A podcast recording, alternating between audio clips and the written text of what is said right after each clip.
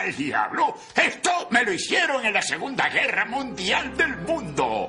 Entonces, era conocido como el Sargento Simpson. Y estaba al mando de los peces del infierno. El escuadrón más bravo de la compañía más brava del tercer batallón más bravo del ejército. Comunidad, bienvenidos a otro capítulo más del podcast más extraño y más popero de toda la señal que tienen. Pero antes quiero presentarles a mi hermano, mi amigo Diego Durán. Hola, gente bonita.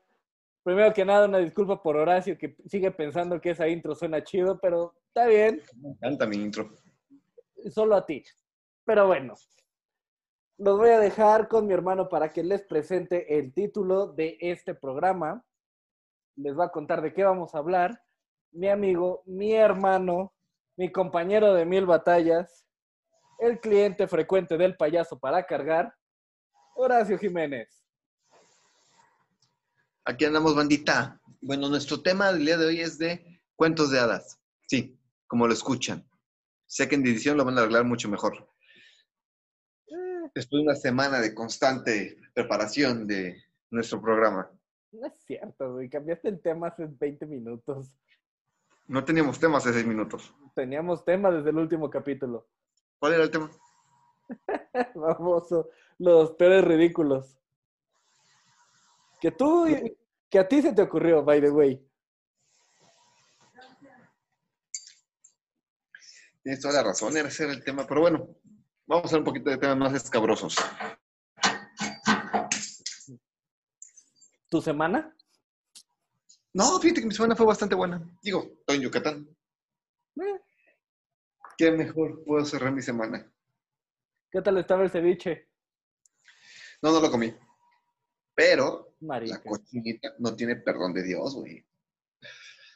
O sea, mínimo. Me ofendería si no fuera así. No tuvo perdón de Dios lo que comí hoy y lo que desayuné y lo que estoy viviendo. Entonces, estoy feliz. Una semana feliz. Qué bueno, carnal, qué bueno. Ya te tocaba. Ya, ya tocaba. Pero mi hermano, ¿qué, qué hay antes del tema? Platícame. Oh, mira. Aquí en nuestro increíble guion dice los pescadazos, nuestras noticias random del mundo pop. Cool, y comenzamos con una mala noticia, mala noticia. Yo sé que quieres que diera primero esa noticia, pero después. Después será. Muere Bobby Lee, una leyenda de la lucha libre. Y ya.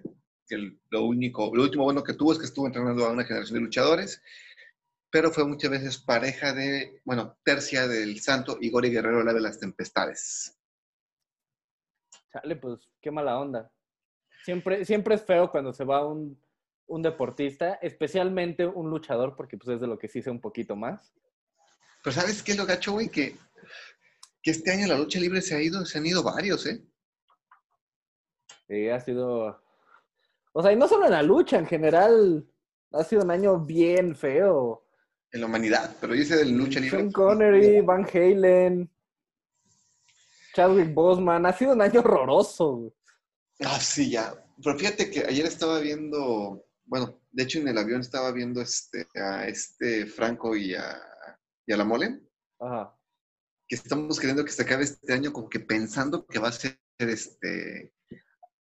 Lo estaba viendo en la mañana, que, que ya el 21 va, va a empezar y de repente van a, va a salir el sol, los pájaros van a cantar otra vez. Y la verdad, yo honestamente, yo no sé si este está, es el preámbulo para el que viene, güey. Yo la neta no sé, güey. Hoy vi un meme que me espantó muchísimo. Porque decía, el maya disléxico que escribió 2002 en vez de 2021. Ah, sí, güey, yo, tengo, yo estoy preocupado, güey, la neta, la neta. O sea, no es que yo no, no es que quiera pensar que el año que viene va a ser mejor. De hecho, estoy, creo que el año que viene va a ser mejor, güey, honestamente, porque pues, este año sí, sí nos pegó con todo, güey. Sí, y por todos lados. Y por todos lados, güey, nada falta que la América sea campeón otra vez. No, no, no, no, no, sí. Yo siento que este año lo hizo Monsanto, güey, o sea, a este punto. Qué horrible. Yo Pero pienso que sí, en cuestión de lucha libre, güey, sí, sí se a varios. No, yo sé. Pero bueno, vamos a pasar a un pescadazo un poco más alegre. Eh, se está rumoreando, una vez más, son rumores, son rumores, que se está alineando a Alfred Molina para que vuelva a interpretar al Dr. Otto Octavius, mejor conocido como el Dr. Octopus en Spider-Man 3. Eh, estoy completamente de acuerdo contigo. No emociona mucho por, simplemente por ser un Spider-Man de Tom Holland, que es el peor Spider-Man de la historia. Pero, algo que estamos platicando y que es muy cierto, la mejor película de Spider-Man de Tobey Maguire fue Spider-Man 2. Totalmente. Por Alfred Molina.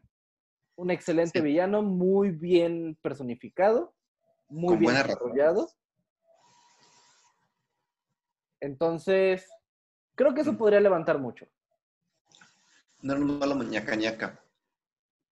Como los que están saliendo desde Spider-Man Andrew Garfield, que hay que admitirlo, que aunque es el, para mí es de los mejores Spider-Man. Su, su, este, punto débil fueron los villanos. Los villanos, güey, los villanos ñaca ñaca que tenía, güey no había un villano cimentado. Y los, y los villanos, olvidando a Venom, obviamente, y el hombre de arena también hasta cierto punto, este de Garfield fueron muy buenos. Digo, el Duende Verde de Andrew Garfield, de este... Sí. Estoy Maguire. Maguire. Buen Duende Verde, fue, fue el mejor villano. Ah, sí, claro. Nada que ver con el de Andrew Garfield. Fue horroroso en cuestión de las películas de Spider-Man y de sus películas de superhéroes, creo que el Duende Verde y Molina sin duda están rankeados en mi top 5, güey, de este, mejores villanos. De películas, definitivamente. De, las películas, sí. Porque sí, sigo, si me voy a, a mi mejor villano, tú sabes que Heath Ledger para mí siempre va a ser este, el mejor villano de... De las películas basadas en cómics, completamente, y en cómics en sí. Me atrevería a decir que The Comics está muy cerca del verdadero Joker, ¿eh? del Joker de la generación de plata. Completamente. Aunque si regresamos más al tema de Spider-Man, tú sabes que en mi corazón el villano número uno siempre va a ser Carnage. Ah, sí, no, no, no, sí, no. Carnage es punto y aparte, con punto y aparte en cuestión de el universo de Spider-Man, realmente es un universo. Sí, no. Un Spider-Verse. Es Spider-Verse. Sí, no. Carnage tiene punto y aparte. O sea, Carnage tiene que juntarse más de un Vengador para poderlo controlar siquiera. Sí, sí, sí. Porque realmente nunca lo vencieron, lo controlaron, lo, contuvieron. Hubo un control y santo fin. Entonces sí, sí, me, cuadra mucho y, y, me da gusto. Ojalá que sí. Es que el problema con este con la última película de Tom Holland, me duele mucho decir que es Spider-Man, se hizo tanta tanto hype con este con el Spider-Verse que perdónenme los los Marvelitas creo que es la única saga buena que conocen que tiene Spider-Man millones de sagas, o sea, cada saga que él tenía era bastante buena y nada más conocen el Spider-Verse. O sea, tiene más Que seamos honestos, se puede entender por qué el Spider-Verse emociona tanto, pero desde el punto de vista cinematográfico, sería muy difícil que hicieran algo que superara Into the Spider-Verse, el de Spider-Man de Miles Morales. Sí, exacto. Y aparte, eso se pudo hacer eso porque simplemente teníamos un este dos cosas. Una era animada, o sea, los permisos que tienes que hacer y las actores que tienes que contratar es mucho más barato que hacerlo en live action. Y también por el simple hecho de ser animada, tiene mucha más libertad de, edición y de creación. Y te deja muy en claro algo, ¿no? El universo que estás viendo acá no es el mismo de las películas, no es el mismo de los cómics, este es nuestro universo. Sí, exacto. Lo que, una vez más, es libertad pura. Ay, un murciélago. ¿Es acaso la señal que has esperado? Yo creo que sí. Es el tiempo de que mis miedos sean los miedos de los demás. que los jarochos invadan el resto de México? Sí, sí, son feas esas madres, sí están feas. Ok, danos tu por favor. No, no, no quiero escuchar la referencia que vas a decir. Hal tiene que decir esto, güey. No hay que tenerles miedo, son solamente ratas con alas y un radar. Danos tu siguiente pescadas. Unas líneas que me cuesta mucho decir Solamente estoy diciendo que estaba buscando señal y se nos adelantó. La mano de Dios con la que tantas veces nos trazó la raya del camino hacia el gol, llegó Armando Maradona, se fue. Ay, carnal, esa historia es fuerte. Como, como te decía, realmente mi nombre viene por, es- viene por este güey. A, a mi madre le encantaba Maradona. Y he aquí Diego, así que pues, ¿qué te digo? ¿Inhala? ¿Vuelve a inhalar? No, no, no, vuelve a inhalar.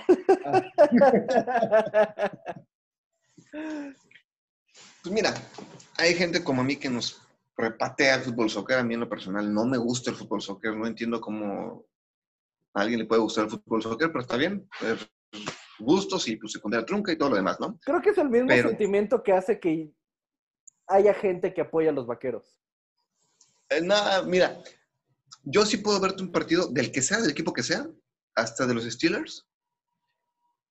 Y es un juego de estrategia. El fútbol soccer, no, güey.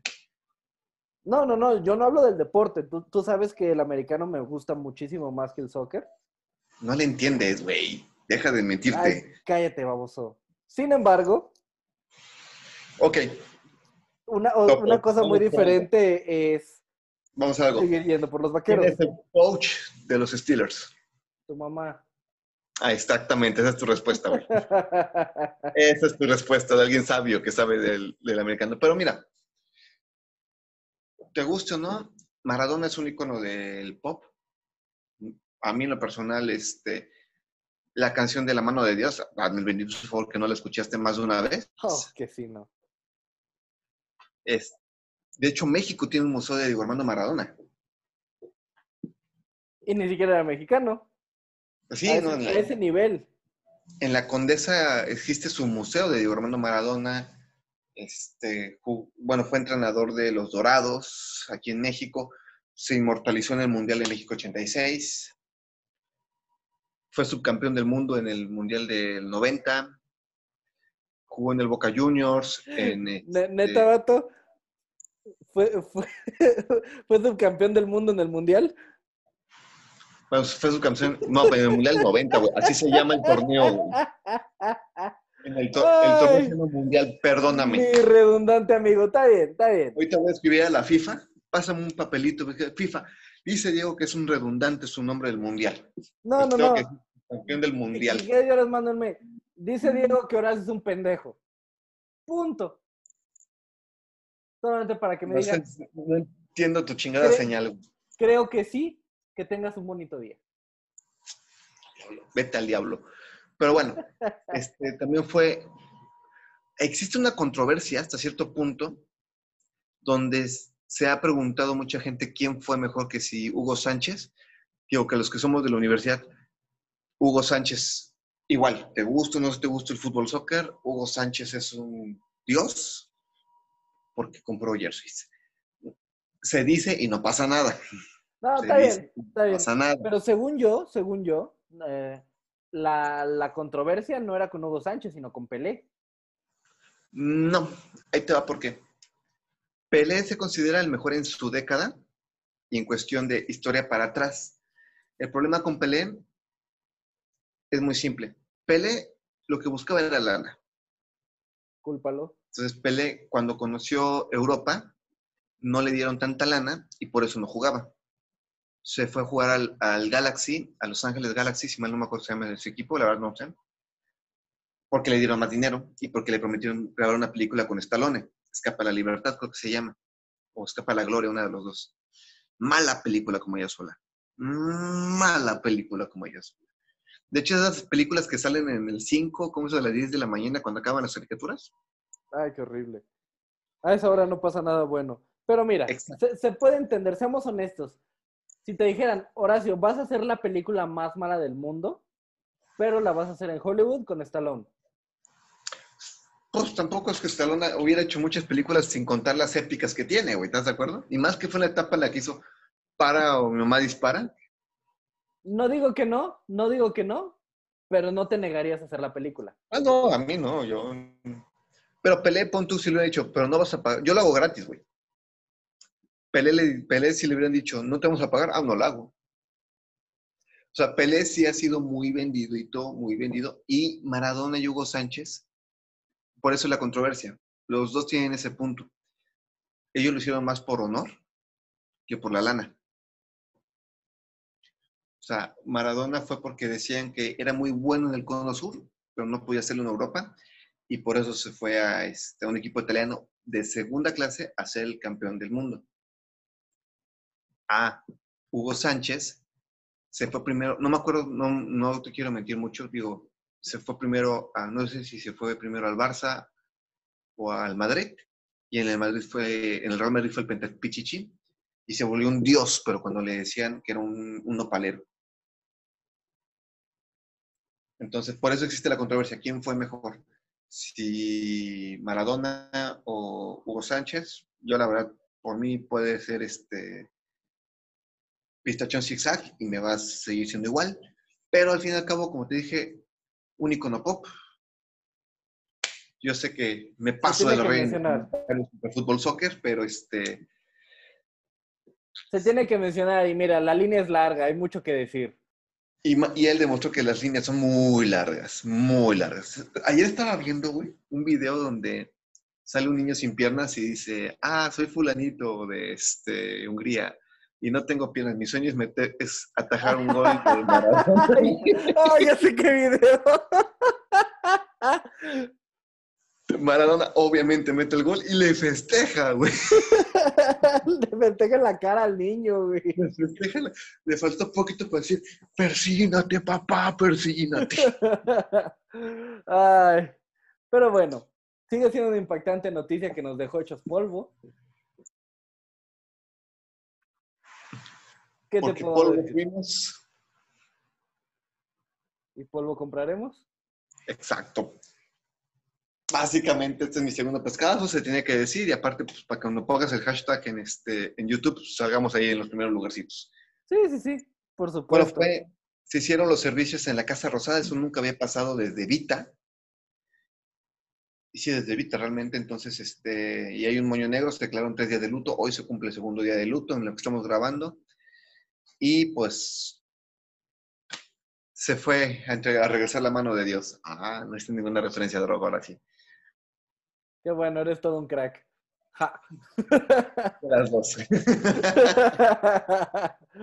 ok. Bueno, mi segundo pescadazo es también una noticia que nos va a dar gusto. Ya ves como yo doy, tú das lo malo y yo doy lo bueno. Qué irónico.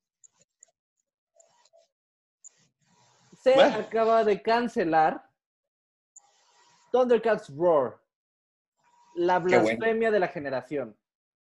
Qué bueno, qué bueno, qué bueno. Esa cosa que a todos nuestros contemporáneos nos hizo decir. ¿Qué es esa mamada? ¿Te acuerdas cómo Pablo se ofendió cuando dio esa nota de que iban a salir los Thundercats Raw? ¿Cómo nos ofendimos los tres? Nos ofendimos, pero Pablo lo expresó. O sea, fíjate que cuando hicimos la preproducción, nos ofendió Pablo. Lo dijo, dijo sí estaba mal la fregada. Tú y yo sí soltamos veneno.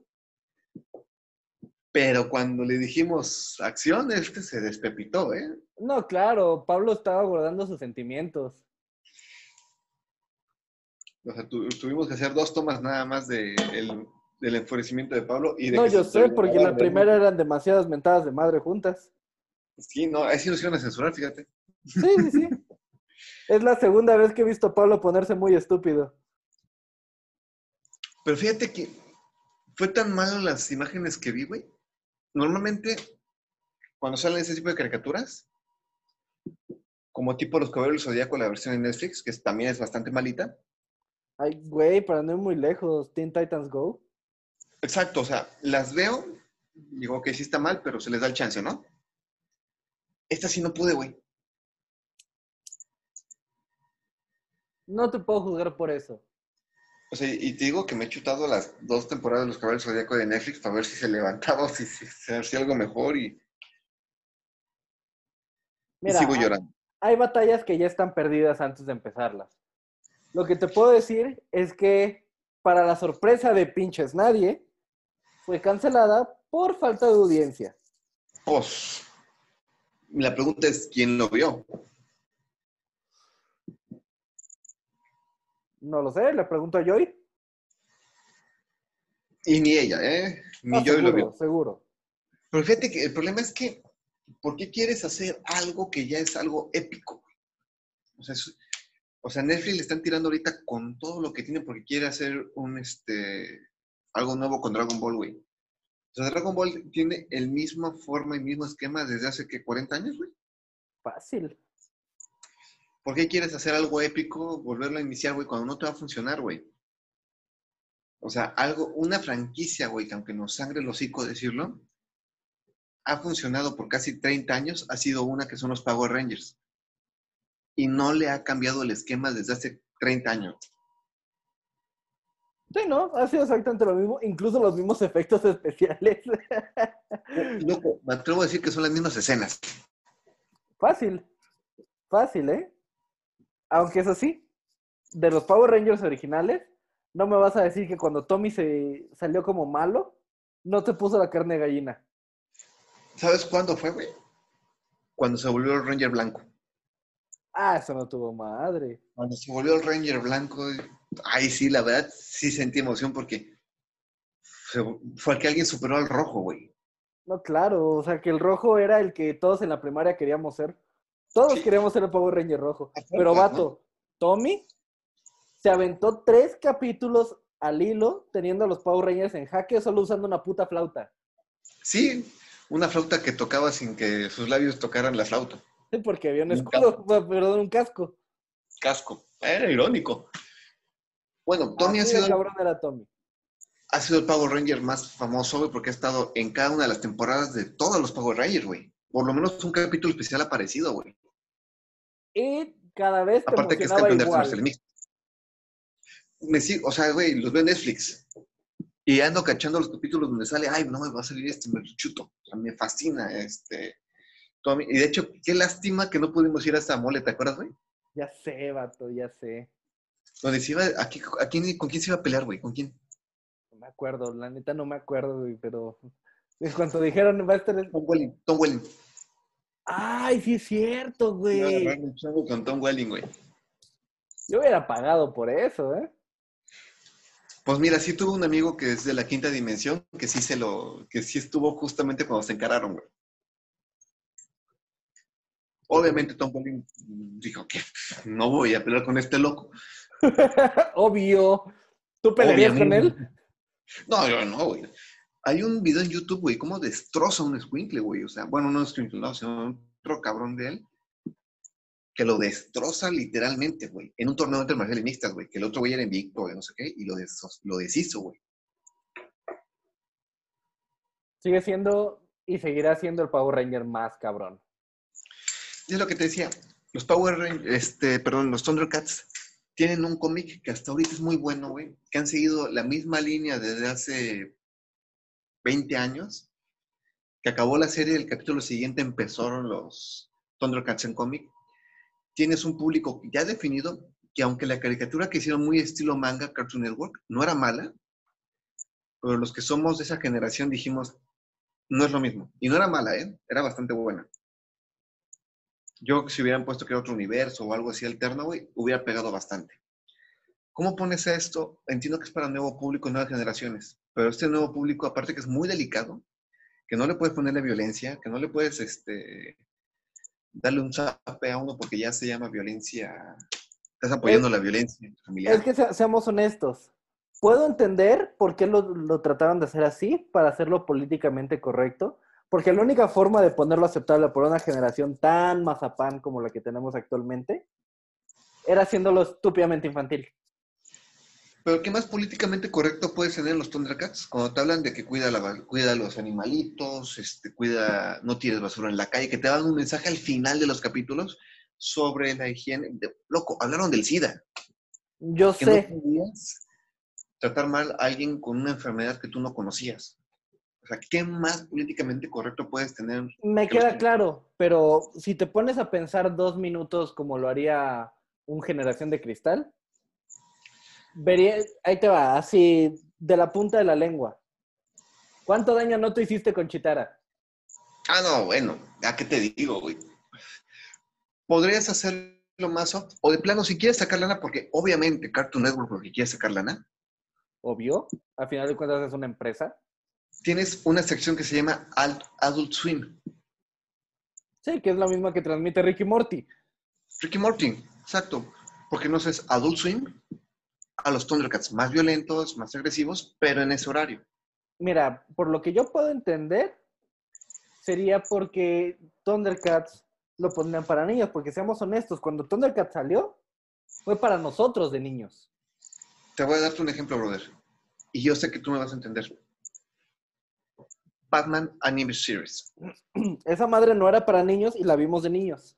La vimos de niños, totalmente. Pero ahí te va loco. ¿Cuál fue la última película de ese mundo, de ese universo? ¿No fue la de la sombra del fantasma? No, güey. Fue una que salió hace dos años. Batman y Harley Quinn. Ah, ok, sí. Mismos escritores, misma, misma forma de dibujar, pero ya no era para los, para los niños que lo vimos hace 20 años, 24 años, esa, peli, esa serie. Ya era para el público que creció con esa serie. Güey. Sí, claro, ya tienes cosas como a Harley Quinn sirviéndose al plato a Nightwing. Para empezar, güey. Y más violento, más agresivo, más golpes. Y ya tienes un público más, ya tienes un público que ha trabajado con este, con este tipo de serie, güey. Ya no vas a hacer otra, otra serie de Batman Animal Series. Porque la generación de cristal lo va a ver muy violento, porque sí era muy violento, güey. No, definitivo, definitivamente era muy violento. Y muy oscuro. Pero mejor lo pones ya, te dedicas al público que ya trabajaste hace 20 años, que no tienes que hacer ni siquiera promoción, porque esa película no tuvo promoción, hermano. No la necesitaba, no la necesitaba. Es como, no hablar, es como hablarte y tú y yo de... compramos el este, DVD, por lo menos. Definitivamente, es como poner lo que fue el enlace entre este universo y el mundo de Batman del futuro, que fue la película del regreso del Joker. Exacto, güey. Que, que, es muy fuerte, incluso si fue censurada, porque de hecho fue muy censurada. ¿Censurada? Muchas escenas se cambiaron y sin embargo era muy fuerte. Era muy brava esa película, pero ya tenías un público que ya tenía 15, 18 años. Claro, sí, ya podía Ya no- soportar una escena como esta que, que a mí me encantó, que se me hizo extremadamente cruda, de Robin con su último esbozo de, de conciencia y cordura matando al guasón. Exacto, güey. Y el mensaje que te da Bárbara Gordon, ¿no? De que eso era lo que quería el Joker. El Joker ganó. El Joker nos ganó. Sí, Porque corrompió a, a Robin. ay cabrón. Entonces, yo no, no entiendo esta necesidad de. Quieren hacer ahorita los supercampeones más soft, más light. No, no lo necesitas hacer. A ti te encantan los supercampeones, a mí no tanto. Pero es que, es, es que ¿cómo podrías hacerlo más light? Supercampeones es una serie súper limpia. Hay una light. cosa en el doblaje latino que me encanta. es, una, es de las cosas más hermosas del doblaje latino en la historia. Que es cuando pone el flashback de niño de cuando a Oliver lo atropella un camión y lo salva el balón y lo recoge su papá y le dice, ay, lo salvó la Virgen de Guadalupe. Guadalupe. Loco. Yo me acuerdo cuando una vez estaba trabajando contigo y te puse el ejemplo de Oliver Atom. ¿Cómo olvidarlo? Pero esa necesidad que tienen de que sí funcionó en su tiempo, pero tienes un público que trabajaste 20 años. Claro, O sea, trabaja por- sigo comprando mercancía de Batman, de serie animada. Y tú tienes mercancía de Dragon Ball, otra, otra franquicia que ha trabajado a su público durante 20 años.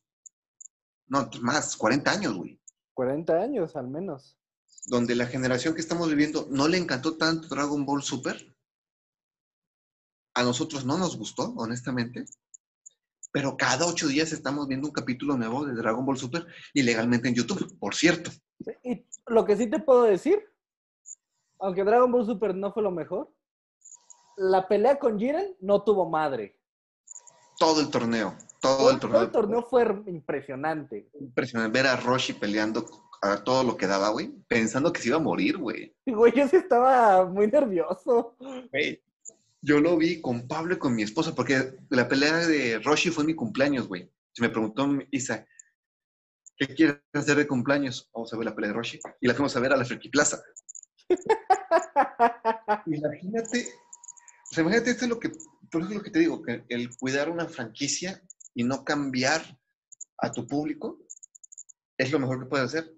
éramos 150 personas en la Friki Plaza cuando podíamos juntarnos más de 5 personas, viendo la pelea de Roshi y sufriendo porque se iba a morir, güey. Ya sé, güey. ¿De verdad respiré cuando vi que no se iba a morir? No, cuando Respiré. Vegeta le dice, tírate, ya no puedes más, viejo. Dices, loco. Sí dije, más respeto para el maestro Roshi, pero sí es cierto. Pero pues el respeto que se lo, se lo tuvo. Y eso es lo que te digo, o sea, no, no moverlo. O sea, lo que fue, épico para nosotros, no puedes hacerlo épico a esta generación. Una pena. Tienes a Hora de la Aventura, que es muy bueno, Sí, Hora de Aventura me encanta. pero es para esta generación. Sí, exacto. Un fíjate que ahí sí te puedo debatir un poquito, porque Hora de Aventura eh, entró como en el límite. En- entró entre que ya salía la generación de machos alfa y empezaba la generación de cristal, y todavía se puso muy fuerte. Se puso fuerte zona, pero ya las últimas temporadas empezó a rebajarse muchísimo. Sí, se empezó a hacer este, más incluyente, que ojo, no es que los peces del infierno tengan algo en contra de la comunidad LGBTQ+, arroba hotmail.com. Pero siento que hay forma de hacerlo bien. No, claro, definitivo. Sailor Moon. Sailor Moon, mi rey, era LGBT a lo que te daba, güey.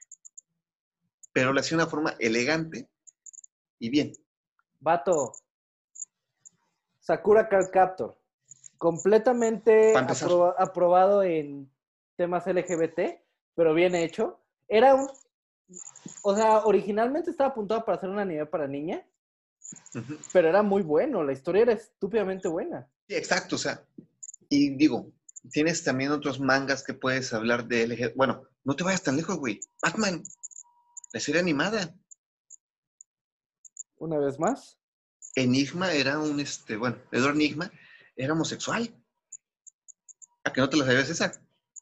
No, sí, definitivamente. Al igual que, que la eh, extremadamente amistosa relación de Harley Quinn y Poison Ivy. Para empezar, güey. O sea, tienes ahí dos ejemplos muy simples que lo hicieron muy elegante, hasta cierto punto discreto y bien. Sí, claro, no fue forzado. Y el tlacuache. Horacio, concéntrate, maldita sea. Pero tienes, o sea, puedes hacer cosas incluyentes, bien, y no las cosas que estamos viendo ahorita, tipo, este, Hora de la Aventura para empezar. Esta serie de no sé cómo se llama. Para empezar, este, tenemos este, Cartoon Network se ha vuelto muy, este, incluyente, pero de una forma muy obligada, tipo Disney, en, este, en Star Wars. Sí. No hay una razón para meterlo, pero voy a cumplir. Órale, voy a ponerlo. Hazlo bien. Ah, Pueden hacerlo bien. Ahorita me estaba chutando el reino de los cromanes en el universo de este animado de DC. Y la forma en cómo te ponen a gente de la comunidad afroamericana a pelear a un nivel de un Superman. Una forma, una línea perfecta. O sea, una línea perfecta cuando los cómics sí lo hicieron como que sí. Steel, hablo de Steel. Sí es muy bueno, pero no te puedes comparar con un Superman. Y aquí no, aquí sí lo hicieron al nivel de Superman, peleando con Superman y bien justificado. Eso se llama inclusión de, de color de piel. Claro, eso, se- eso se llama congruencia. Eso simplemente es una cuestión de congruencia.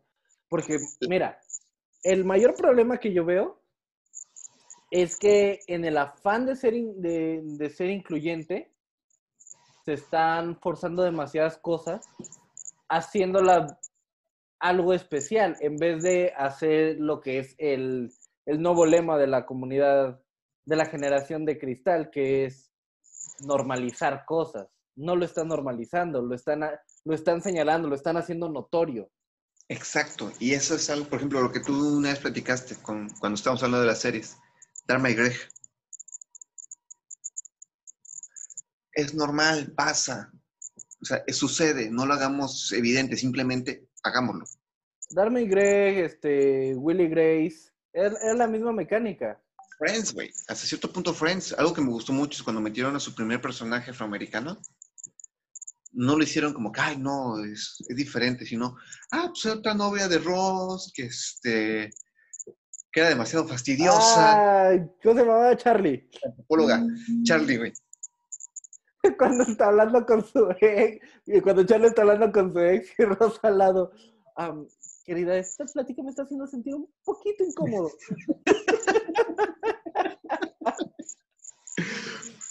Eso fue una forma de meter algo incluyente, algo incluyente, bien directo y sin hacerlo Mira. notorio. Para no ir muy lejos, hace poquito, porque me estoy aventando Friends, porque pues siempre, toda la vida nos vamos a estar aventando Friends. Y ya la van a quitar de Netflix, güey. Lo mismo dijeron en enero, güey, y la quitaron como dos semanas y dijeron, ah, esto no funciona y la regresaron. Pero bueno. ¿Por qué tiene Netflix? ¿Para ver Friends? Sí, de hecho. Pero bueno, está hablando de cuando se casan Chandler y Mónica, que entra todo el arco del embarazo de Rachel y que mucha gente no lo notó. Le preguntan, ¿y qué vas a hacer? ¿Sí lo vas a tener? ¿O qué pedo? Ahí están metiendo temas de aborto. Y lo hicieron tan natural, Que nadie hizo un escándalo. nadie le hizo de pedo. Na- vato, nadie se dio cuenta siquiera. Hasta que llegaron los peces del infierno. Sí, y Friends se puede hablar hasta de, drogas, güey. De drogas y de gente con problemas de adicción y no lo hace notorio. De hecho, en un capítulo tuvieron que hacerlo notorio a Mónica, que su novio era Ah, el alcohólico. novio alcohólico, sí, como no. El- ¿Cómo era? El le apodaban Happy, no me acuerdo, este... Ja- ¿El nombre? no, Fun Bob. Ajá, el divertido Bob. Que, el- que se lo tuvieron que hacer notar porque no lo veía, güey. Y te habla así de que tienes un alcohólico enfrente y no lo notas. Y no lo notas. Y lo que es estar en una relación con una persona alcohólica y cómo eso te puede afectar y demás. Vato. El novio, el novio violento de Rachel, güey, este, el Zulander. Ay, que era Ben Stiller. Ajá, que le grita los- al pollo y al, y al pato. güey. Ay, cabrón. Pero bueno, híjoles, sería buen tema hablar del, del incluyentismo que hoy en día. Pero Sí, qué bueno lo- que se lo podríamos serie. llamar. Este, ser incluyente, bien hecho. Bien hecho. Fíjate que hasta Vato, hasta, hasta los temas lésbicos que abordaban en, en Friends. la novia, la niñera, güey. La niñera, desde este la ex esposa de Ross, Bueno, el papá de Chandler, güey. El La- papá de Chandler, que es transvesti. la- el trauma en general de Chandler, güey. La vida como tal de Chandler, güey. Güey, te voy a decir solo una frase que, porque me lo topé en Instagram y me mata de risa cada que la veo. You want more turkey, Mr. Chandler? Que by the way, Matthew Perry la subió hace poquito, güey. Así fue que la vi, güey. La vi en el Insta de Matthew Perry. Que, que dice, no tienen una idea cuando grabé esta escena lo divertido que fui. Do you want more turkey, Mr. Chandler? Ah, Friends, puta. tenemos que hacer un capítulo dedicado a Friends. Sí, no. lo- podremos hacerlo al último del año, güey. El último del año ya sabemos qué vamos a hacer. Bueno, el penúltimo. Ok, ok, lo podemos dejar ahí, lo podemos dejar en la mesa. Pero bueno, carnalito, nos podemos aventar el, El tema, resto del programa solo hablando de esto, pero ¿por qué, Porque- no, ¿por qué no abres este tema? Este tema tan bonito, tan fantasioso, místico, mágico y musical. Mira, oye, voy a platicarte un poquito de este tema, cómo nació. Este, estábamos ahorita después de la boda, porque pues Yucatán tiene toque de queda. Entonces, las bodas, las fiestas se acaban temprano. Ok, ok. Platicando y yo, y ellas empezaron a hablar sobre los cuentos de hadas, güey. Empezaron a hablar de cómo Aladino era un criminal, el cual este, se, lle- se queda con la princesa robando y mintiendo. Me acordé un poquito de Eddie Guerrero. Tun, pam, pam, pam. I lie, I cheat, I steal. Pero después dije, oye, no es mal tema, es un tema que tú y yo hace muchos años platicamos de las, este, de los cuentos de los hermanos este, Grimm, güey, de Hans Christian Andersen, que eran bastante extraños y ruditos. Vato, Luis Carroll. Para empezar, bueno, este está ya, ya ese ya era Sergio Andrade, pero versión, este, versión nice. Versión británica. Popov. Ulala. Pero dije, vamos a hablar de ese tema y quisiera hablar con una de las películas, bueno, uno de los cuentos, porque no sabemos si es real todavía, aunque hay registros históricos que sí, otros dicen que no, Robin Hood. Todos nos hemos enamorado de la película de Robin Hood de Disney, de las, todos los refritos que han hecho de Robin Hood. El que me gustaba era el de Russell Crowe. Era muy bueno, pero yo me quedé más con el de Kevin Costner, güey. Era el más cercano a las leyendas. Ojo, a las leyendas. Sí, claro. Te voy a platicarte la historia de Robin Hood. De hecho, no se sabe si Robin Hood existió por una razón. Fue en la etapa de las cruzadas, fue en la etapa en la que los templarios estaban escondidos. Y puede ser que Robin Hood, un vato agarró un escudo templario y dijo, soy Robin Hood. Robin Hood era el que le robaba a los ricos para dárselo a los pobres. Pero las verdaderas leyendas, él causaba un, un asesinato que si ahorita sucediera, sería tendencia por meses y marchas y este, peticiones de que le corten la cabeza, así de gruesas. O sea, los asesinatos que, los magnicidios en este punto que hacía era para matar a líderes de condados y obviamente a todos los que estaban abajo de su organigrama. Eh, para dárselo a ciertos pobres. Los pobres eran los que vivían en su comunidad. Sí, claro. Y era un caballero templario, pero caballero templario de la vieja orden del Sagrado Corazón, que no, no es el grupo político que hoy tenemos, PAN, sino hablamos de la verdadera, del verdadero grupo del Sagrado Corazón de los templarios, que eran los que protegían la sangre de Cristo. Y la sangre de Cristo no es el Santo Grial. Tú leíste este Código de Da Vinci, hermanito. Dame los honores. La sangre de Cristo literalmente era eso, era la descendencia. Exacto. La descendencia de Cristo, porque ahí, ahí entra el conflicto con la iglesia de que Cristo de hecho sí tuvo una descendencia y una parte de los deberes templarios y de los deberes de la iglesia era preservar a su descendencia, porque era sangre divina. Exacto. Literalmente es lo más este, cercano a una sangre de un dios que puede tener la tierra. Entonces, la labor de, Robin Hood era proteger eso hasta que fue excluido de los templarios, porque sus sistemas para proteger esa sangre eran muy bélicos y muy sanguinarios.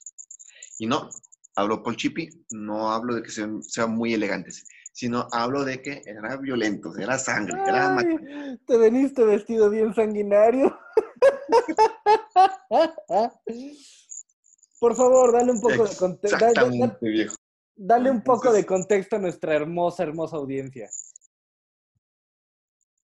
Tuve una etapa en que me gustaban los narcocorridos. ¿Por qué? Solo Dios sabe. Por mi etapa muy rara, ¿no? Yo también me preguntaba eso, por qué y escuchaba un corrido que era este los sanguinarios, los de sanguinarios. Hecho, que mataba, que era del narco, que eran sicarios, no me acuerdo si era del Señor de los Cielos, no me acuerdo ahorita. Ni, ni quiero acordarme porque me voy a poner a escuchar la canción. Y un día la escuchaba, íbamos a un trabajo él y yo, y escuchó eso, le dije, sí, pues, son narcotraficantes.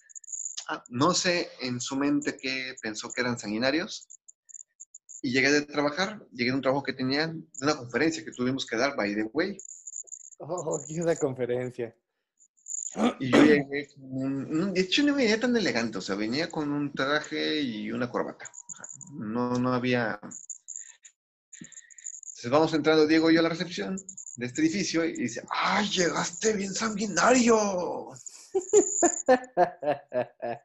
yo me quedé en shock, yo dije, no entiendo. Diego se hizo la pregunta, ¿para ti qué es sanguinario?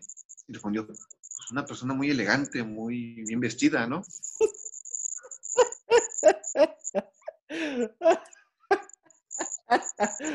Reacción real, reacción completamente real. No estoy exagerando. Qué bueno que se digo aquí para que vean que no exagero ni un centímetro. Así fue. Pero bueno, cierro contexto.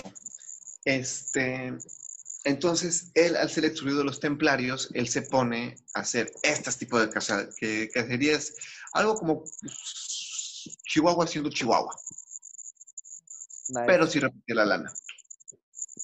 Y tenían agua. Tenía muchas. Qué bueno, benditos sean ellos. Exacto. Hermanito, next. Carnalito, una historia que a mí me encanta, no tanto por la historia en sí, sino por lo que está diciendo realmente. Esto es Hansel y Gretel, una historia clásica de los hermanos Grimm, donde dos niños eh, sí, están perdidos en el bosque por razones que vamos a desarrollar en, en un segundo y terminan llegando a una casa de dulce, una casa de caramelo galletas y demás chingaderas. El punto es que entran y descubren que la casa pertenece a una bruja. La bruja los atrapa y los empieza a engordar, les empieza a dar dulces, eh, los niños felices, hasta que se dan cuenta de que los está engordando para comérsela, para, perdón, para comérselos. Entonces, Diego, no con... Hay, hay albures que no se dicen en línea. Horacio, por el amor de Dios. El que hambre tiene pan piensa, hermana, pero prosigue, prosigue. Chinga. Bueno, el punto es que al final los niños terminan empujando a la bruja dentro del horno. Y así es como ellos escapan. Se quema la bruja, ellos se van, se llevan pedazos de la casa para alimentar a, a su familia, a sus papás, a cuanta chingada persona hubiera por ahí con hambre. ¿No eran chilangos? No, no, no, no, porque ahí no comen ladrillos. Mm, Los huelen, pero O sea, chécate, matan al dueño de la casa. La casa obviamente no tiene permisos de construcción. obvio. Y se llevan, todavía que hacen eso, llevan comida para su casa, de la casa. Llámalo un Bartlett estándar.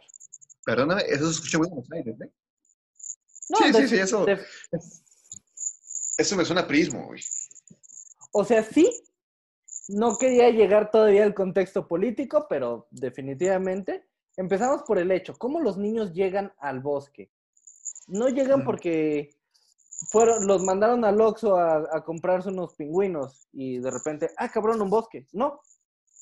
Los papás eran muy pobres, no podían alimentar a su familia, entonces llevaron a los niños al bosque a que murieran ahí. Los abandonaron en el bosque como gente irresponsable que adopta un gato y después lo va a tirar al monte. Como los odio.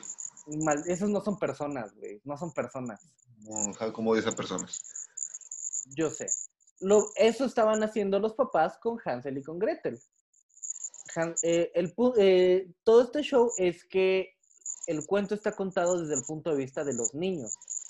Entonces los niños solo dicen, no, pues nos quedamos en el bosque y, el, y los niños lo que querían era, vaya, era regresar con sus papás, llevarles algo de comer, contribuir a su casa, un punto de vista muy inocente cuando los papás realmente los, los aventaron al bosque a morir. Llegaron a la casa de la bruja, que se iba a comer a los niños. Obviamente, o sea, suena muy, muy simple y claro, pero vale la pena ser señalado. Eso es puro puto canibalismo. Exacto. Porque la- las brujas que son, en esa época, porque en la época en la que esto fue escrito, ya estaba empezando este tema de cacerías de brujas. Que ahora, tú lo sabes también como yo, las brujas, entre comillas, no eran más que viudas, este, mujeres que nunca se casaron, básicamente mujeres que no estaban bajo el yugo de un marido y que tenían libertad de hacer cosas, lo que en ese, en ese contexto histórico era completamente reprobable y hasta castigable. Entonces, la, la mayoría de las brujas que fueron, ojo, ahí te va algo que descubrí hace poquito, este, por una investigación que estoy haciendo por otro proyecto que tengo. ¿Sabes que realmente nunca quemaron a las brujas? Adiós. Era, pu- eh, eso fue puro choro. La forma en la, que, en la que ejecutaban a las brujas era colgándolas. Nunca quemaron brujas. El término quema de brujas existe por leyendas, no por el contexto histórico. Históricamente las brujas no eran quemadas en una hoguera, amarradas en una estaca y con pura leña verde, no. Nunca. De hecho, la quemada de brujas era por este. Bueno, la quema de personas era por alta traición, ¿no? Tipo Juana de Arco. Sí, eh, es que lo que era el quemar a alguien en la hoguera era no tanto por la cuestión de, de la ejecución, sino por el mensaje a los que estaban alrededor. Era más un mecanismo político de control. Y control en eh, mediante el miedo. Que la Santa Inquisición tenía bastante. Ah, bueno, la Santa Inquisición, mira, lo refinó, pero a otro nivel. El punto es que la bruja de este cuento muy probablemente no era... No era bruja, pues. que- o sea, obviamente no era una bruja. O sea, obvio. Pero hablamos de que todavía en el cuento en contexto de hadas, ¿no? Pero fríamente a lo mejor ni era bruja porque no en ningún punto hace como que un eh, conjuro o es un hechizo en el libro. Sí, ¿no? Solo, era- solo una mujer de edad avanzada, bastante feíta, que a, a lo mucho estaba loca y se quería comer a los niños porque o estaba loca o también era una mujer muy pobre, porque tú sabes también como yo, en este mismo contexto histórico, el que una mujer trabajara y ganara dinero Era mal visto. era inconcebible. Entonces, por eso ella tenía su cabañita en medio de un puto bosque donde no, donde no le iban a ejecutar por el solo hecho de existir. La mujer. Exacto. Eso es lo que era la bruja, por así decirlo. Que, ok, si está muy de la chingada que se quiera comer a los niños, obvio. Y de ahí entra el punto de que por su propia supervivencia los niños la quemaron viva. La tiraron al horno para que ella muriera. Y todavía los niños se llevan estos pedazos de, de la casa, de su chingo de comida, para llevarlo a sus papás. Pato, ¿te imaginas el nudo en la garganta de los papás? De, ¡Ay! No se murieron. ¡Ay! Nos trajeron comida. ¡Ay! No, comida. Sí, ah, fíjate que hay una, hay una película que es un churro, churro, churro gringo. De Hansel y ¿Tornado de Gretel. tiburones? Eh, no, no, no, no, no, no, no tanto, no tanto, no. Hansel y Gretel, cazadores de brujas. ¡Ay, güey! ¡Qué churrazo! Churrazo de película, Güey, pero es, es- de la magnitud de Blancanieves y, y el cazador. ¿Te acuerdas? Ándale, y con un vengador, de hecho, por cierto, Jeremy Rainer. Exacto. Pero qué, qué señor churro, güey.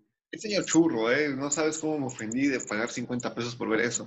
Vato, es, está del mismo calibre de la película de Abraham Lincoln, Cazador de Vampiros, que yo sé cómo lo defiendes y sé por qué lo defiendes y que hace sentido, pero la película no tiene nada que ver con, con los puntos que mencionas, es un puto churro. Ah, hablando como tal la película, si yo no hubiera leído el libro, opinaría igual que tú. Claro, y yo leí el, el libro, mi punto fue que yo leí el libro después de ver la película. Sí, exacto. O sea, eso es lo que tenemos de problema. Pero fíjate que ahí toca esos temas, esta película. De hecho, Hansel es diabético.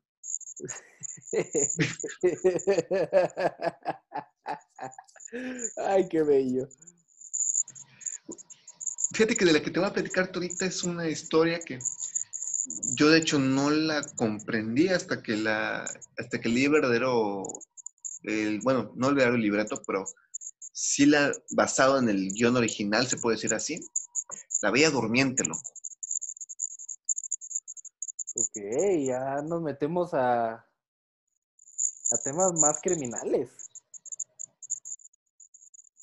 Es que sí, es que de hecho sí te hablas con un punto muy, muy raro, ¿no? Y digo, tanto la película de Disney como la película de Angelina Jolie son muy buenas. Digo, tú y yo tuvimos pesadillas con esta maléfica, güey. Yo no los llamaría pesadillas, pero... No, pero yo no digo con, con Angelina Jolie, yo digo con Ah. la caricatura. Ah, entonces sí. Cuando se convierte en dragón así. No se convierte en dragón, ¿cómo no? ¿A poco no, güey? Pero fíjate que una vez mi hermana me dio el libro cuando me rompí la pata. Ah, Me, me dio el libro y me metí a investigar realmente qué, cómo era la Bella Durmiente. Porque aparte como libro, como libro como tal es muy bueno, ¿eh? Es muy buen libro. Es que ahí entra, entra mucho el tema que ya hemos discutido anteriormente. ¿A qué magnitud Disney suavizaba las historias para hacerlas algo vendible para niños? Porque las historias en las que, en las que las historias de Disney están basadas no son para niños ni a madre. Bu- Vato, creo que tú y yo no tenemos la edad para leer esas madres. No, no, no, no, no, no, ni, ni la capacidad para, para confirmar lo que dicen, güey. O sea, son demasiado bravas. O sea, hablas de que la chavita tenía como 15 años. Pero bueno, bueno, en esos tipos 15 años ya, ya eras un adulto, ya tenías este. Sí, 15 Ya años y no estabas casada, ya era, déjame decirte solo porque de verdad, es que aquí en, en León hay un término para, un- para, para las mujeres que ya se les está yendo el tren. Ajá, Te, va, a- te va a encantar. Se están quedando cotorras. Cotorras. Cotorras. ¿Puedo preguntar por qué? No tengo idea. Los leoneses no saben por qué. Yo le, al menos a los que les he preguntado no tienen idea. Solo, pues porque así les dicen, cotorras. Ahora, no soy un experto en zoología, entonces no te sabría decir cómo es el ciclo de apareamiento de un cotorro. Pues hay que duran como 70 años, loco. ¿Sí? Pero, en fin, el caso es que esta niña a los 15 años, la hija del rey, obvio- aquí tenemos el punto de que sí te estaba este, maldita, tal cual. Espero que no se me ofenda a nadie de esa generación. Este, pinchaba un carrete y se quedaba dormida hasta el beso del, este, del príncipe azul, ¿no? Ujú. Ok, ¿qué pasó en esos 15 años donde el príncipe azul no llegaba? Tú preguntarás. Yo particularmente no, pero por el bien de la audiencia, ¿qué pasó durante esos 15 años en lo que el príncipe llegaba, Horacio? Pues el rey la vio bonita, Sí, pedofilia, como tal. De hecho, tenía cuatro hijos. pedofilia y violación. Exacto. Entonces, ahí tenemos este punto. De hecho, se despierta amamantando a su tercer hijo, o cuarto, no me acuerdo, creo que es el cuarto. El cuarto hijo se despierta amamantando a su cuarto hijo. güey. Sí, Nos claro. que vivió. y créeme que no se despertó. Ay, ¿y esta rosa? Sí, no, o sea, él sí se despertó con cuatro hijos, ya uno de 15 años que estaba a punto de dar la corona y, y no tenía el menor recuerdo. O sea, mis amigas que son feministas deberían de leerlo este libro y quejarse como se quejan con el disco Molotov. Que me ofende mucho que se quejen de ese disco, porque es, un, es Eso sí me ofende honestamente. ¿eh? ¿Dónde jugaban los niños? Es un disco épico. Sí, que citando a toda la generación de cristal, eso me ofende. Eso sí me ofende. E- Eso me ofende más que escuchar este. O sea, eso sí es ofensivo, realmente. Eso sí debería ser no censurado como tal, pero sí visto como eso. O sea, es, viola- es violación, es pedofilia y es abuso de menores. Santo fin. O sea, como tal, y de hecho no la despierta el príncipe, se despierta porque estaba amantando a su cuarto hijo. Claro, definitivamente. Así que, pues en resumen y como consejo de vida, abusados. Y otro, onda que te gusta a ti platicar, platícame de la de Caperucita Roja. amigo. Uy, uy, uy, empezamos con los temas macabros. Bueno, más macabros. Este está más, está fermito, sí, ya. Es que eh, el punto con Caperucita Roja es que tiene varias versiones y varias versiones macabras. Porque una de ellas, o sea, todo el mundo sabe la historia. Blancanieves le va a llevar una canasta de comida a la abuela, el lobo la ve. ¿Cómo? Caperucita Roja, baboso, no Blancanieves. Ah, mi error. Es que la siguiente que voy a hablar es Blancanieves, que es una cosa también impresionante. Pero bueno, Caperucita Me Roja. cuando en la granja de Orson, ¿te acuerdas? Que por cierto te voy a hablar de ella. Ok.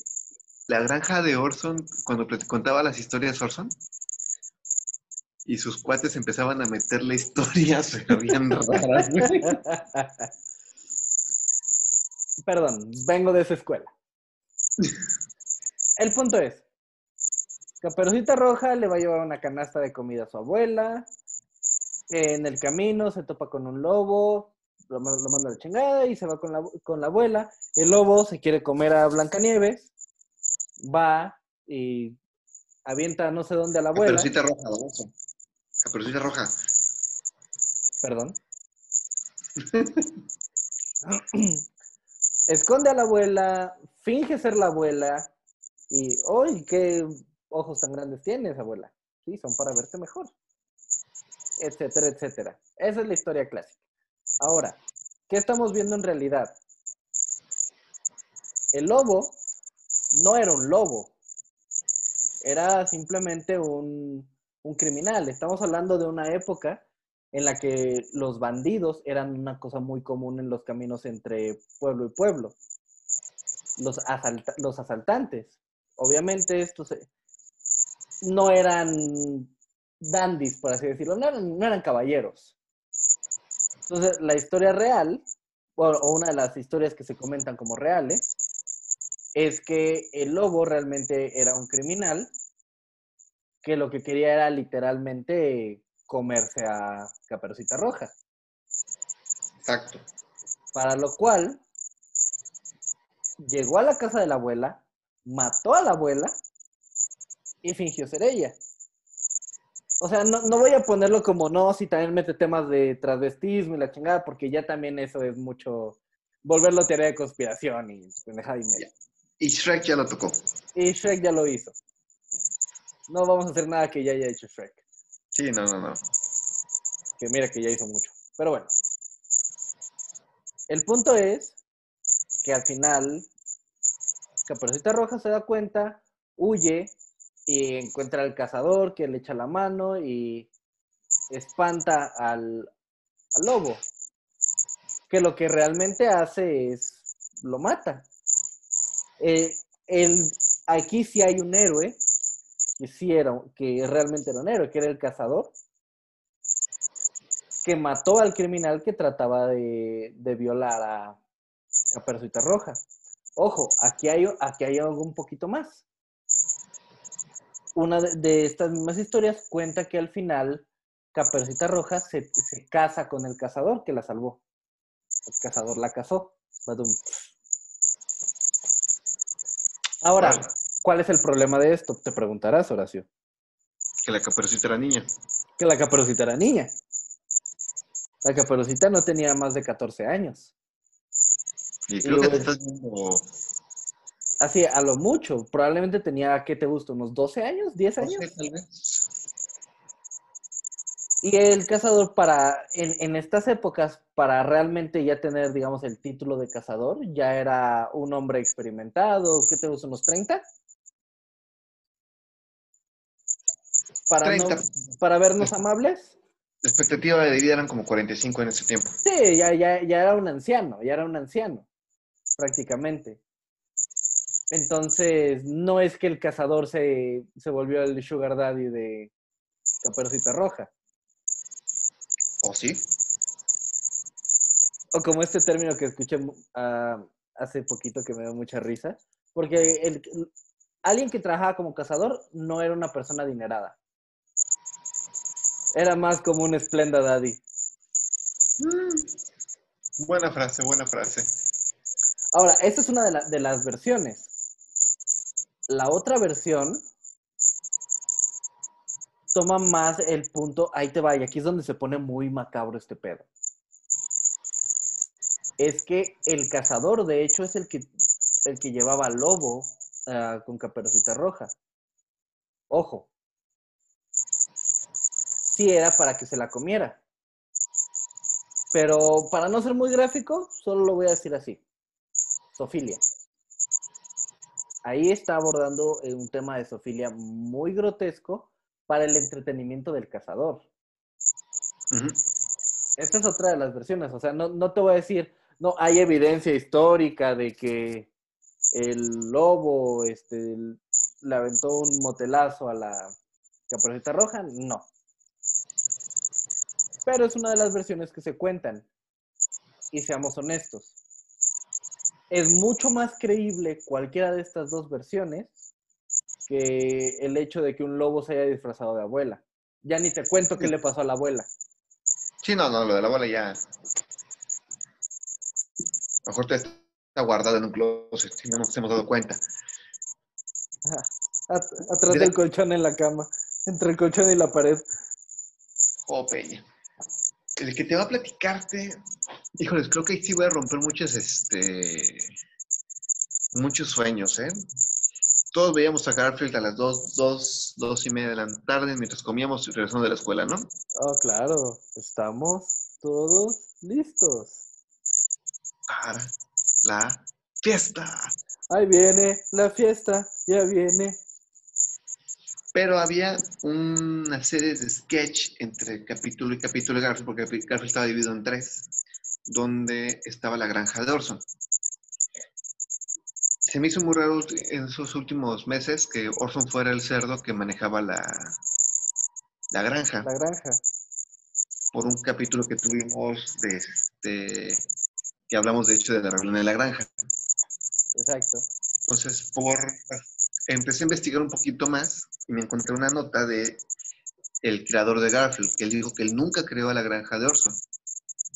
Él nada más lo puso ahí, pero el co-creador de Garfield sí dijo que él sí lo creó, pero en su mundo, Orson era uno de los cerdos que salieron de la granja de De la, rebelión. de la granja, exacto. Y te habla de que pues, los animalitos que estaban ahí con este Orson eran este eran sus sublevados. Haz de cuenta que era la versión de este señor de lo que hablaba de Cuba. Porque, digo, la revolución de la granja te habla de lo que era Stalin con, este, con su pueblo y cómo eran Claro, dominados. toma completamente el tema del comunismo. Exacto. Pero lo que te hablaba de la granja de Orson era lo que sería un Cuba, donde en teoría este, el comunismo sí funcionó, sí siguió operando bien y tenían un líder que ellos adoraban a pesar de que este, los tuviera bastante controlados. Oh, ¿qué me recuerda? El co-creador de Garfield, güey. O sea, no lo dijo, no es una creepypasta, no es este, eso lo dijo el co-creador de Garfield, güey. Sí, no, no es algo que encuentras en Reddit o 4chan. Ajá, y por, de hecho por eso es muy separado el, mu- el mundo de Garfield. Con el mundo de la granja de Orson. Exacto, de hecho nunca se mezclan. O sea, ni en tiras cómicas, ni en... porque el creador de Garfield lo que él quería era hacer historias para que sus hijos se divirtieran de su gato. O sea, para eso fue creado Garfield. O sea, si tú creías que él lo hacía porque quería hacer el Día de los Niños, no, él se quería divertir con sus hijos. Y vio que pegaron, y ah, bueno, pues, pero él siempre fue guiado como tipo, este, la creadora de Harry Potter con Harry Potter, eran historias para los niños, para sus Sí. hijos. Y qué chido que pegaron, pero para mí era para mis hijos. Cuando saca esta historia toda bizarra, este, el co-creador de Garfield dijo, ¿sabes qué? Mira, tú te, te vamos a darte un espacio cortito de tiempo y no, este, no te metas en este, que no entre con Garfield, que no se mezclen estos temas extraños, feos con Garfield. Ok, sea, digo, ok, pues- sí. Definitivamente mata mucha ilusión, ¿eh? Sí, porque aparte me encantaba la granja de Orson, ¿eh? Tenían dos, tres capítulos que eran mejor que los míos de Garfield.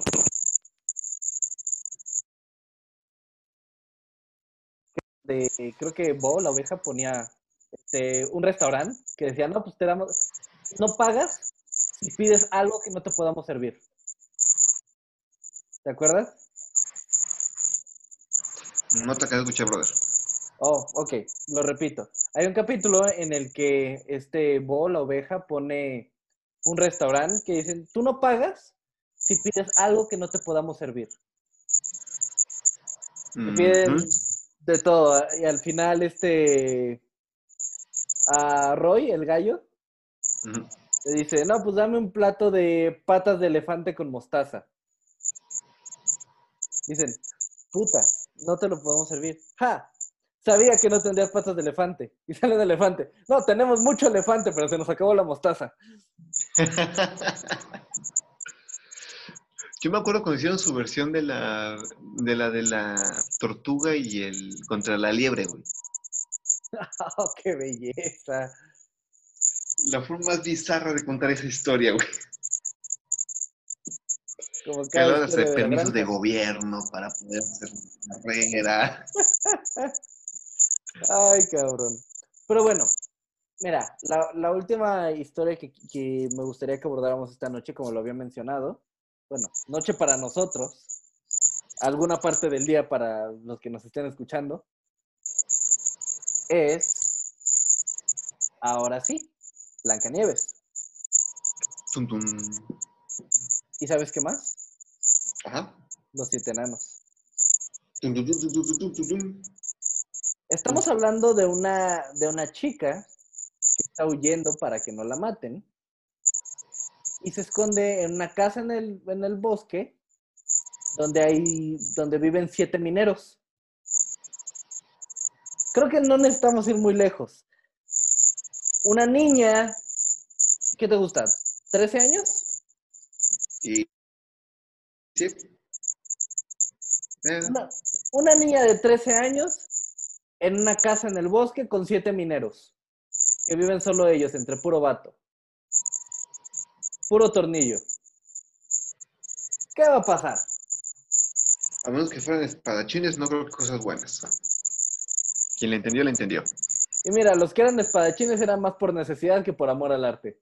Sí, sí, no, totalmente, ¿eh? Totalmente. El punto es que ahí hablamos ya de, de puta, prácticas de sadismo, güey. Completamente, seamos, seamos honestos. Tienes una morra y siete vatos que no han visto una mujer en un chingo de tiempo. Perdón que lo diga así, pero no van a tomar turnos. Y sí. Entonces ahí se vuelve algo muy bizarro. Creo que la parte más light es que ella estaba huyendo porque la reina la iba a matar. Esa es la parte más light. Sí, no, y te hables también de los tiempos de las cruzadas, güey. Donde se dice que la quería matarla no porque fuera este la mujer más bella del reino, sino porque ella tenía este sabía dónde estaba el manto sagrado. Sí, ya, ya se vuelve más. Más que es que además este, todo lo que se conecta con, con la época y las zonas de las cruzadas es bellísimo. Podemos hablar leyendas, hermano. Podemos hablar leyendas de todo lo que son de las cruzadas, güey. Es un tema que me encanta, ¿eh? Es un tema Yo que me fascina. Pero fíjate que de, de hecho de esa historia tenemos, hablamos ya de cruzadas, hablamos ya de cuando se están, de que, de qué vivían los, los, los mineros. ¿no? Ya quitemos el tema de enanos porque los enanos no existieron. Ya, Sí, aceptemos. no. Vamos a romper todas las fantasías. No eran enanos. En esa época, si alguien na- nacía enano, se moría, lo mataban. Lo mataban porque era maldito. No eran como los aztecas que sí tenían un lugar para la gente con, este, con capacidades especiales. Los aztecas sí cuidaban Fuerzas básicas de la América.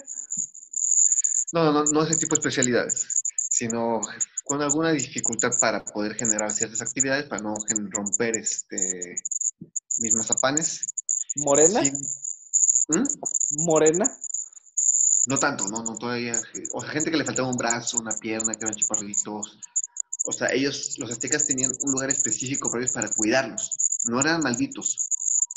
Simplemente no podían hacer No podían hacer lo mismo que otras personas. hacer guerra, este, comercio.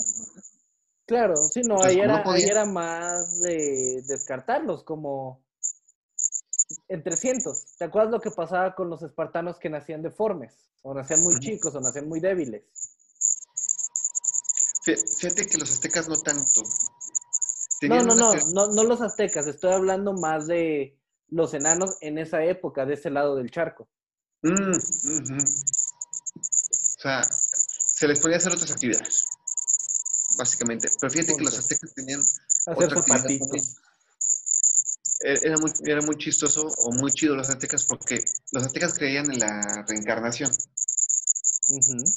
Entonces, cuando tú regresabas después de tu viaje al inframundo, tú, si habías tenido mucha, si habías sido un guerrero soldado que habías peleado muchas batallas y habías perdido una batalla y regresabas a, a, a Tenoch, pero regresabas con esa situación, tú te ibas a, a, un lugar a descansar, porque esta vida era para descansar, para que tú descansaras. Era como que pagaras energía para la siguiente, volvieras a ser el mismo. Sí. Esa es la gran diferencia. En esos tiempos en Europa, eran malditos, eran gente que te había nacido con una, este, con una maldición por Dios, entonces no podías, este, o sea, eran asesinados. Claro, estaban tocados por el diablo y cuanta madre y media. Exacto, entonces eran mineros, pero sabes la historia de lo que te cuenta. En este mundo lo podemos decir como que eran armistas. Sí, de hecho. Ellos creaban armas, se las vendían al mejor postor ya fueran musulmanes o fueran católicos o fueran judíos, no hay bronca, tú dime cuánto me das, yo no creo en tu Dios, toma. Sí, eran, eran, prácticamente mercenarios. Exacto, exacto, o sea, ellos hacían una espada muy, chida, ah, tú la quieres, este, no sé, mil monedas de, de oro, yo te doy mil doscientos, toma. Así de simple. Eso te habla mucho del código moral que tenían los enanos. Sí, que era... Mineros.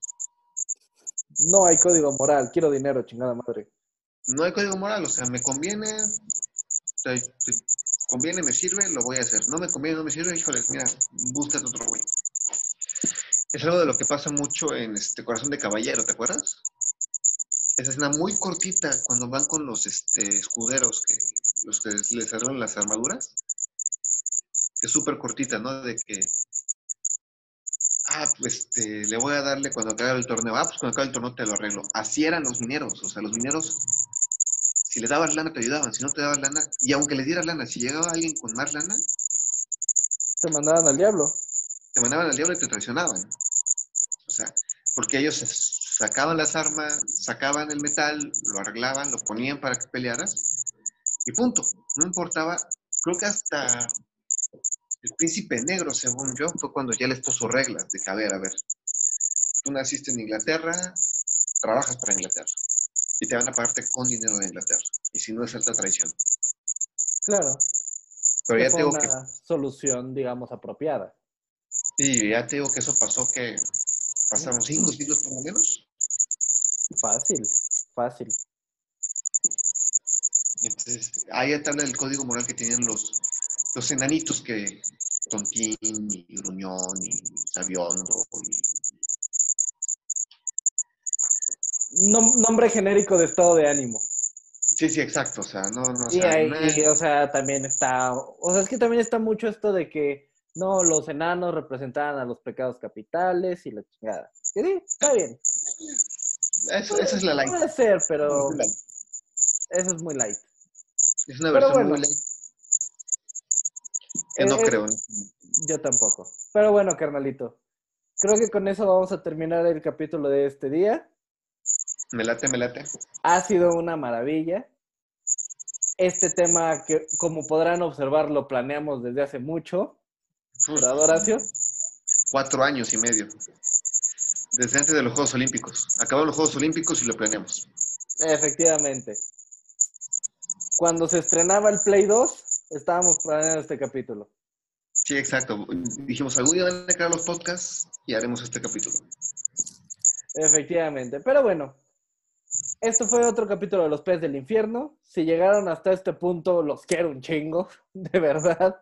Son más allá de la generación de cristal que retiene su atención tres segundos. Sí, Ahorita ya hablamos más tranquilo porque en este punto la generación de cristal ya está diciendo, nadaremos, nadaremos en el mar. Se ofendieron cuando dijimos buenas noches y no dijimos buenas noches. Pero bueno, nosotros fuimos los peces del infierno. Yo soy Diego Durán.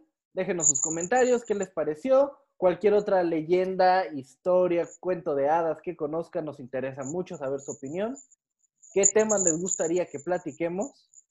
Nosotros prestamos mucha atención a los comentarios, a lo que sea que nos quieran decir. Si nos la quieren rayar, está bien, no pasa nada. Será la primera vez. Exacto. Pero bueno, yo soy Diego Durán, los dejo con mi carnalito. Familia, pues muchísimas gracias. Yo estoy sufriendo aquí en Yucatán, no saben cómo estoy sufriendo. Entonces me estoy quedando días de sufrimiento, así que este, posiblemente mañana les mando una sorpresilla. ¿Vamos a subir unas historias a Instagram y a Facebook comiendo ceviche? Posiblemente, o posiblemente, no sé, vamos a la playa, grabamos algo, no sé. Tampoco es que el cine mexicano me encante para poder ver, no hay tampoco algo bueno en el cine, más que otro churro de Marche Parro, otro churro de este, ¿cómo se llama? El, algún derbez, y pues no pienso arriesgar mi vida por ver algún derbez, honestamente. Pero vamos a ver qué platicamos. Fíjate que me acabo de dar una vuelta a Netflix y tengo ahí unas ideas. Disfruten su, lo que queda del 2020. Resten la quien quieran para que el, 2020, el 2021 no sea tan, tan rudo. Y por favor, su suculento like, compártanos, bonito. Recuerden, recuerden, por favor, les imploramos, tómense su batileche. ¿Bati qué? Bateámonos a la chingada. Sobre todo los que se ofenden con ese comentario. Vámonos. Bye.